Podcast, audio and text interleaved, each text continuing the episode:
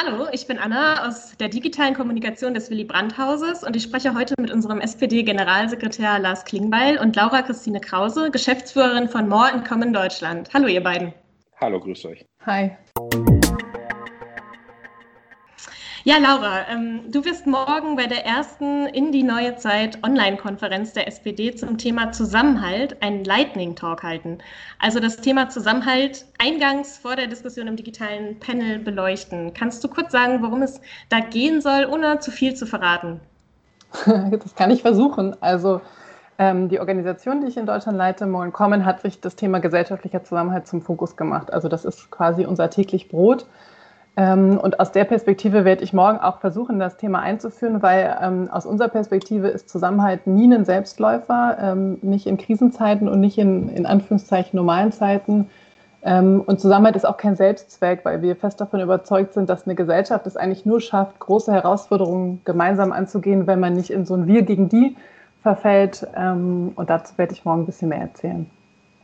Ja, mit Morten Common forschst du ja schon länger zu dem Thema Zusammenhalt. Ähm, Im Herbst habt ihr jetzt eine große Studie ähm, zum Zustand der deutschen Gesellschaft veröffentlicht. Ähm, kannst du kurz sagen, was war das Ergebnis da? Müssen wir uns ernsthaft Sorgen machen oder meckern wir einfach auf hohem Niveau? Hm, sowohl als auch, würde ich sagen. Also ähm, wir haben schon das Talent, ähm, würde ich sagen, in unserer Gesellschaft oft auf das zu gucken, was nicht funktioniert. Und das ist auch was, was mir gerade auffällt, dass wir dass das einfach das ist, was uns eher ins Auge springt und dass es uns schwerer fällt, auf das zu fokussieren, was vielleicht gut ist und, und das auch nochmal zu bekräftigen. Aber wir haben in, in dieser großen Untersuchung, die wir letztes Jahr gemacht haben, ähm, die Studie heißt die, die andere deutsche Teilung, haben wir durchaus auch Sachen gefunden, die uns Sorge bereiten oder wo, wo wir sagen, dass man wachsam sein muss, was den Zusammenhalt angeht, weil der auch in unserem Land, ich sage das ja schon, kein Selbstläufer ist und weil wir schon sehen, dass es ähm, schwierige Entwicklung gibt. Also zum Beispiel ähm, haben wir, also wir sehen, dass die Menschen sich den Zusammenhalt eigentlich wünschen, aber nicht mehr so richtig dran glauben, dass der gelingen kann. Also nur ungefähr die Hälfte der, der Befragten glaubt noch an den Zusammenhalt. Ja, lasst uns das gerne gleich nochmal weiter vertiefen. Ähm, aber viele haben sich jetzt vielleicht auch schon gefragt, was sind diese in die neue Zeit Online-Konferenzen? Ähm, vielleicht kannst du das kurz erklären, Lars. Was ist dieses Format?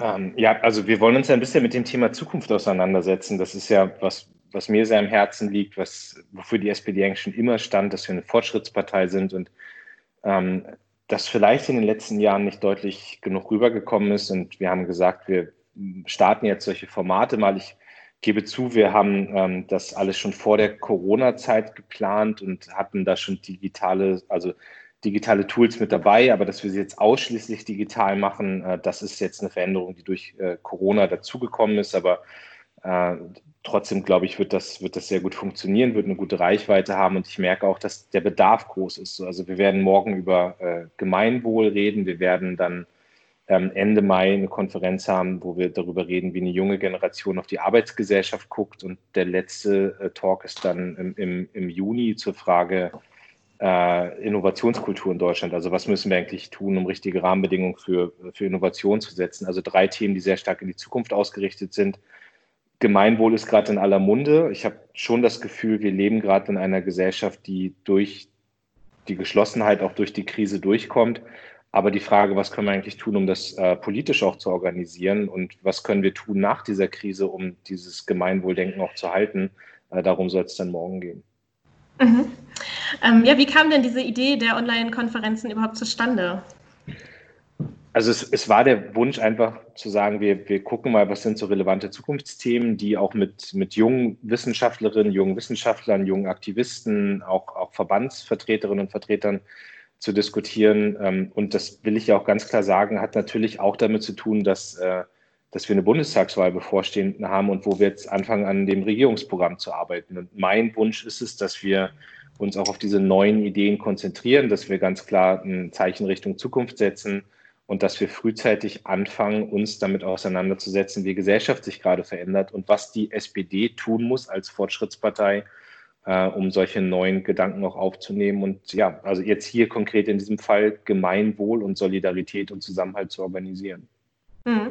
Laura hat das gerade eben schon angesprochen. Zusammenhalt ist kein Selbstläufer, hat sie gesagt. Ähm, ja, wie siehst du das aus deiner äh, Perspektive? Ähm, was können wir tun oder wo müssen wir ansetzen, ähm, damit wir, ähm, damit unsere Gesellschaft zusammenhält? Also ich glaube auch, dass es kein Selbstläufer ist. Ähm, Im Gegenteil, ich hatte sogar die letzten Jahre eher den Eindruck, dass Polarisierung in der Gesellschaft zugenommen hat. Äh, aber jetzt gerade in der Corona-Zeit erlebe ich ganz viel Solidarität und ganz viel Wunsch auch nach Gemeinwohl. Und ich, ich finde, manchmal hilft ja auch der Blick über den Tellerrand. Also ich, ich weiß nicht, wie das den Zuhörerinnen und Zuhörern geht. Und natürlich gibt es ganz viel gerade, wo man sagt, da wird deutlich, Deutschland muss besser werden. Also Stichwort digitale Bildung zum Beispiel, ja, oder auch die, selbst die Debatte um die Grundrechte ist ja eine, die ich richtig finde. Aber mir geht das schon so, dass ich gerade sage, Gott sei Dank ähm, haben wir einen starken Sozialstaat wie in Deutschland, haben nicht ein amerikanisches System, haben eine Kurzarbeit. Ja, in den USA sehen wir, dass die Arbeitslosigkeit mal eben über, ich glaube, 33 Millionen hochprescht. Bei uns fangen wir viele Leute mit Kurzarbeit auf. Und sich da Gedanken zu machen, wie kriegt man das auch in einer Zeit, wo keine Krise ist, hin, ist was, was mich umtreibt. Und das fängt damit an, dass ich sage, lass uns nicht nur für die äh, Krankenpflegerinnen und die Erzieherinnen klatschen auf den Balkon, sondern sie endlich mal vernünftig bezahlen. Geht aber bis hin zu äh, der Frage, wie können wir eigentlich mal auch nachhaltigeres Wirtschaften äh, organisieren. Also ähm, ich glaube, dieses höher, schneller, weiter, just in time, ja, also alles kommt hier pünktlich an, wird sofort verarbeitet, globaler Markt, es geht nur noch um Margen.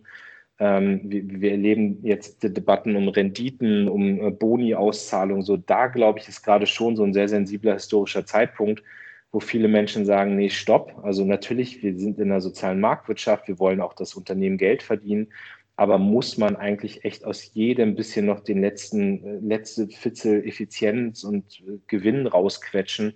Oder geht das nicht auch mal anders? Und, und da ist, glaube ich, gerade so ein entscheidender Zeitpunkt. Und da werden wir auch, wenn ich das noch sagen darf, Anna, da werden wir, da werden wir auch morgen in dem Talk aufzeigen, dass es heute ganz andere Modelle gibt. Also Genossenschaftsmodelle. Ähm, ich erlebe das bei mir in einem ländlichen Wahlkreis, wo zum Beispiel große Supermarktketten Filialen schließen, weil sie sagen, das lohnt sich nicht mehr. Und dann tun sich Bürgerinnen und Bürger zusammen und, äh, und organisieren einfach mal genossenschaftlich äh, die Lebensmittelversorgung vor Ort oder den Bürgerbus oder keine Ahnung, andere Dinge. Und das ist was, was ich sehr spannend finde und wo ich auch finde, da sollten wir als SPD uns sehr stark Gedanken machen, wie können wir das eigentlich noch besser äh, mit staatlichen Rahmenbedingungen organisieren, diese Form von Gemeinwohl und Solidarität. Mhm. Ja, Laura, sind das Dinge, die du ähm, oder die ihr in eurer Studie auch ähm, herausgefunden habt? Du hast gesagt, es gibt durchaus Dinge, wo man wachsam sein muss, äh, die einem Sorge bereiten könnten. Gehören jetzt, ähm, sind das gesellschaftliche Spaltpilze, was Lars gesagt hat, also Gewinne, Renditen, Boni? Ähm, ist das eine Unzufriedenheit, die irgendwie schwelt oder was habt ihr festgestellt? Hm, ja, also ich würde sagen, wir haben vor allen Dingen festgestellt, dass das sehr unterschiedlich ist bei den Menschen. Ne? Also wir schauen auf Gesellschaft ähm, vor allen Dingen sozialpsychologisch in unserer eigenen Forschung, weil wir verstehen wollen, wie Menschen Gesellschaft erleben, weil viele Dinge sind einfach persönliches Erleben und sind auch ähm, aus der persönlichen Perspektive zu erklären. Und da haben wir einfach gesehen, dass es ganz unterschiedliche Grundperspektiven auf Gesellschaft gibt, Grundprägung und Grundwerte und das hat auch vor der Krise, sage ich jetzt mal, dazu geführt, dass es Menschen gibt, die das politische System sehr unterstützen, die sich auch wissen, wie sie sich dort einbringen können, sich auch dafür interessieren, sich dort einzubringen ähm, und ich sage mal plump sich gut aufgehoben fühlen in der Gesellschaft. Und dann Menschen, für die das gerade nicht gilt. Ähm, und die haben wir das unsichtbare Drittel genannt, ähm, weil die eher eine Ferne dazu haben, sich auch weniger für Politik interessieren, was jetzt ja per se erstmal nicht so schlimm ist. Aber zum Beispiel auch überdurchschnittlich einsam sind oder das Gefühl haben, ihnen wird nicht geholfen. Und ich glaube, das ist, das ist eigentlich der spannende Blick, auch zu schauen, okay, was, wo hat es eigentlich vorher schon geknirscht, sag ich mal. Ähm, weil, und wo kann die aktuelle, ja wirklich Ausnahmesituation vielleicht etwas sein, wo auch ein bisschen etwas repariert werden kann, beziehungsweise wo muss man aufpassen, dass die Dinge sich nicht noch äh, verstärken, weil ähm, wir auch sehen in Gerechtigkeitsfragen zum Beispiel, ähm, die Menschen unterstützen eigentlich das deutsche Sozialsystem und sind da auch ein Stück weit sehr stolz drauf aber ähm, haben schon auch das Gefühl, es geht eigentlich nicht gerecht im Land zu an vielen Stellen.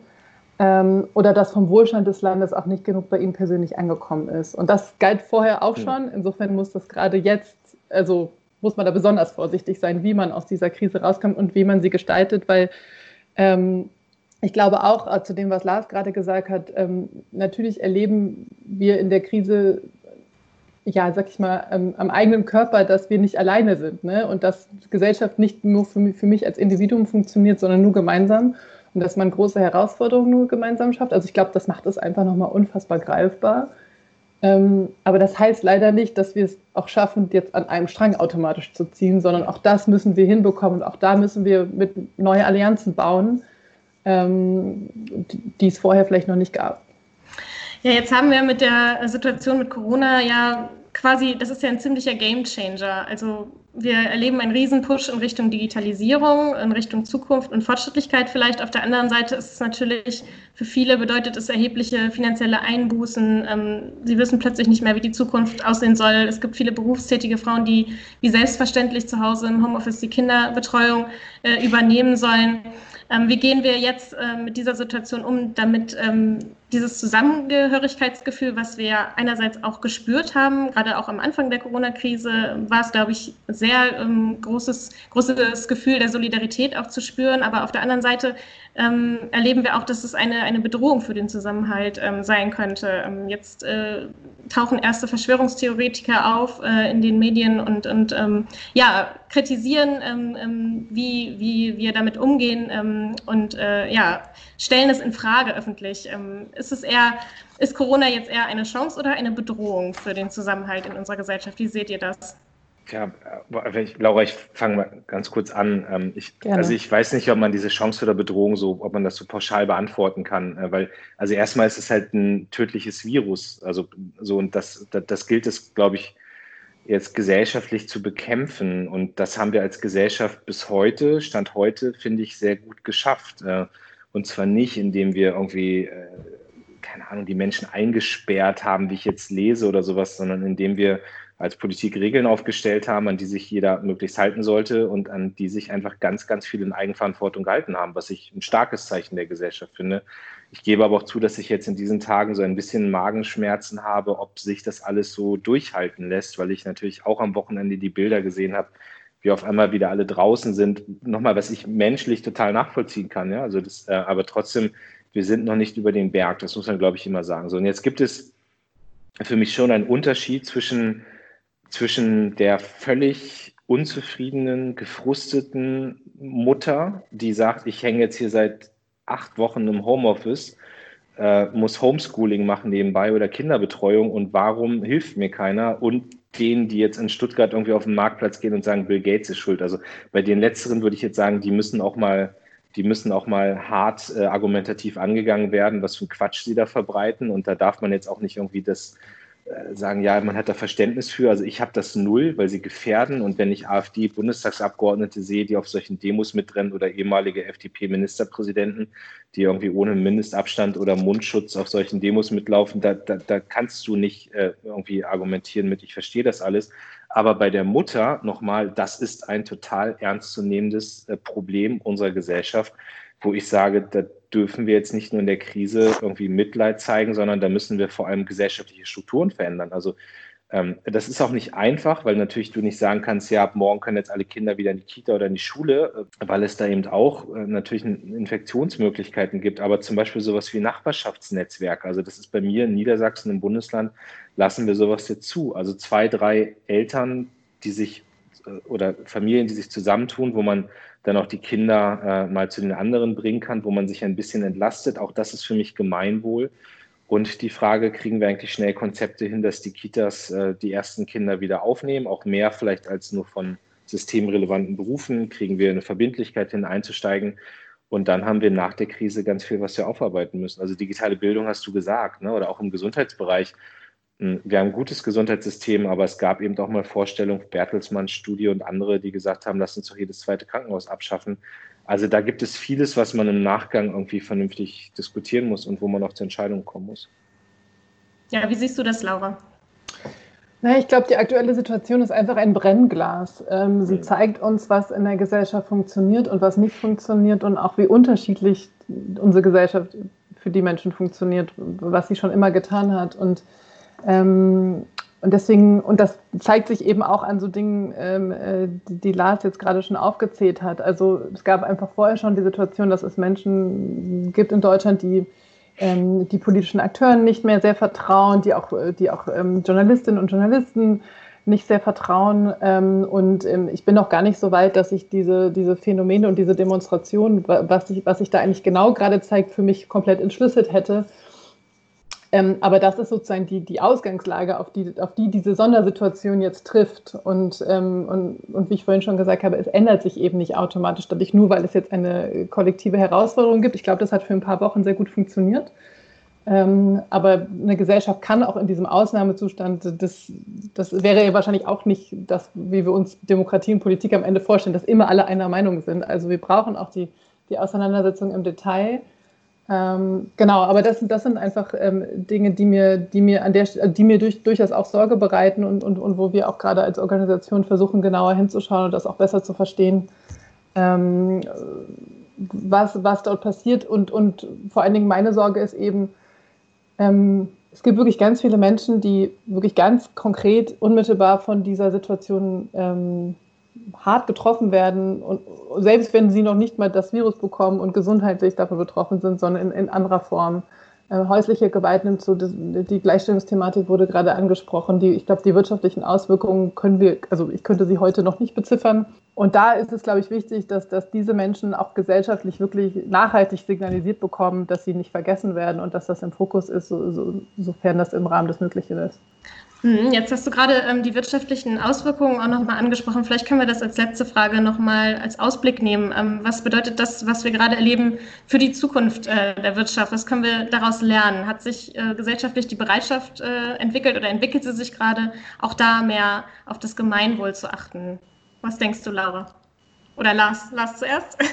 Lars Laura, hat sich gemeldet, insofern. nee, ich, ich, ich wollte so auf dich zeigen gerade. Das ist ja auch das, glaube ich, werden wir uns genauer anschauen müssen, was das eigentlich bedeutet. Also ich, ich habe schon den Eindruck, jetzt sozusagen ganz persönlich gesprochen, dass, ähm, dass viele Menschen eher positiv davon überrascht sind, welche Handlungskraft sozusagen da ist, sowohl beim staatlichen Handeln, im Gesundheitssystem, aber auch wirtschaftlich. Und ich hatte zum Beispiel das Gefühl, als das im März immer ähm, ernster wurde, dass gerade auch viele Unternehmen gar nicht darauf gewartet haben, dass irgendwie eine Bundesregierung oder ein Bundesland irgendwas sagt, sondern die Notfallpläne erarbeitet haben und so weiter. Und das habe ich das Gefühl, dass es vielen gar nicht so klar. Also das ist unternehmerisches Handeln. Ne? Und ich glaube dafür, ähm, das bekommt jetzt vielleicht auch mehr eine Sichtbarkeit, auch was dafür Verantwortung an Arbeitgeberinnen und Arbeitgebern dran hängt. Und das finde ich auch total gut, weil auch das sind Menschen, die Gesellschaft mitgestalten äh, und die man da auch in die Pflicht nehmen kann, aber was man auch honorieren kann. Ich glaube einfach, dass, dass das jetzt alles sehr miteinander verwoben ist. Die wirtschaftlichen Auswirkungen hängen natürlich daran, wie, wie diese Pandemie sich weiterentwickelt. Und das hängt wieder was äh, davon ab, wie, wie es uns weiterhin gelingt, sozusagen den langen Atem in dieser Situation zu haben. Und es ist einfach unfassbar vielschichtig. Und ich habe auch das Gefühl, die Welt ändert sich jede Woche so ein bisschen. Ähm, und das, das ist einfach wirklich eine große Herausforderung für, für, für ein Land, aber auch für jeden, für jeden individuell. Ich glaube, dass man gar nicht also jetzt noch nicht sagen kann, in welche Richtung sich Wirtschaft entwickelt. Und vor allem, ich meine, man muss sich auch bewusst machen, es ist ein politisch, also es ist ja auch politischer und gesellschaftlicher Kampf. Also ich meine, die andere Seite rüstet sich auch auf. Also ich lese jetzt schon irgendwie jeden Tag, dass man möglichst die Unternehmen von Bürokratie befreien soll und dass die Sozialkosten zu hoch sind und dass man die Grundrente nicht braucht, äh, weil das kostet alles unnötig. Also das zeigt ja, dass Konservative und Neoliberale sich auch auf die Zeit nach Corona einstellen. Und äh, meine Antwort wäre ganz klar, ähm, ist es einiges schiefgelaufen im Wirtschaftsbereich, also dieses höher, schneller, weiter, da zeigen sich gerade die Defizite. Ähm, ich meine, die nächste Pandemie oder dann muss ja gar nicht mal die ganze Welt betreffen, sondern reicht einfach nur, wenn es nur China ist oder nur der asiatische Raum. Und trotzdem würde natürlich hier die wirtschaftlichen Folgen wären verheerend für Europa, weil wir eben so abhängig sind und ohne dass sich Globalisierung zurückdrehen will, muss man sich mit der Frage beschäftigen. Also wie kann Wirtschaftsordnung sich neu aufstellen? Und dazu kommt eben, dass ich das, was ich vorhin schon gesagt habe, also diese Frage, wie kann man eigentlich mehr Gemeinwohl in die Unternehmen selbst reinkriegen, ist eine, die sich total stellt und wo ich auch merke, es gibt selbst viele Unternehmer, die darüber nachdenken und die auch keine Lust mehr auf dieses höher, schneller, weiter, Effizienzdenken, Profitstreben, whatever haben. Ähm, also nochmal, jeder Unternehmer soll Gewinne machen, das gehört sich auch in der sozialen Marktwirtschaft so.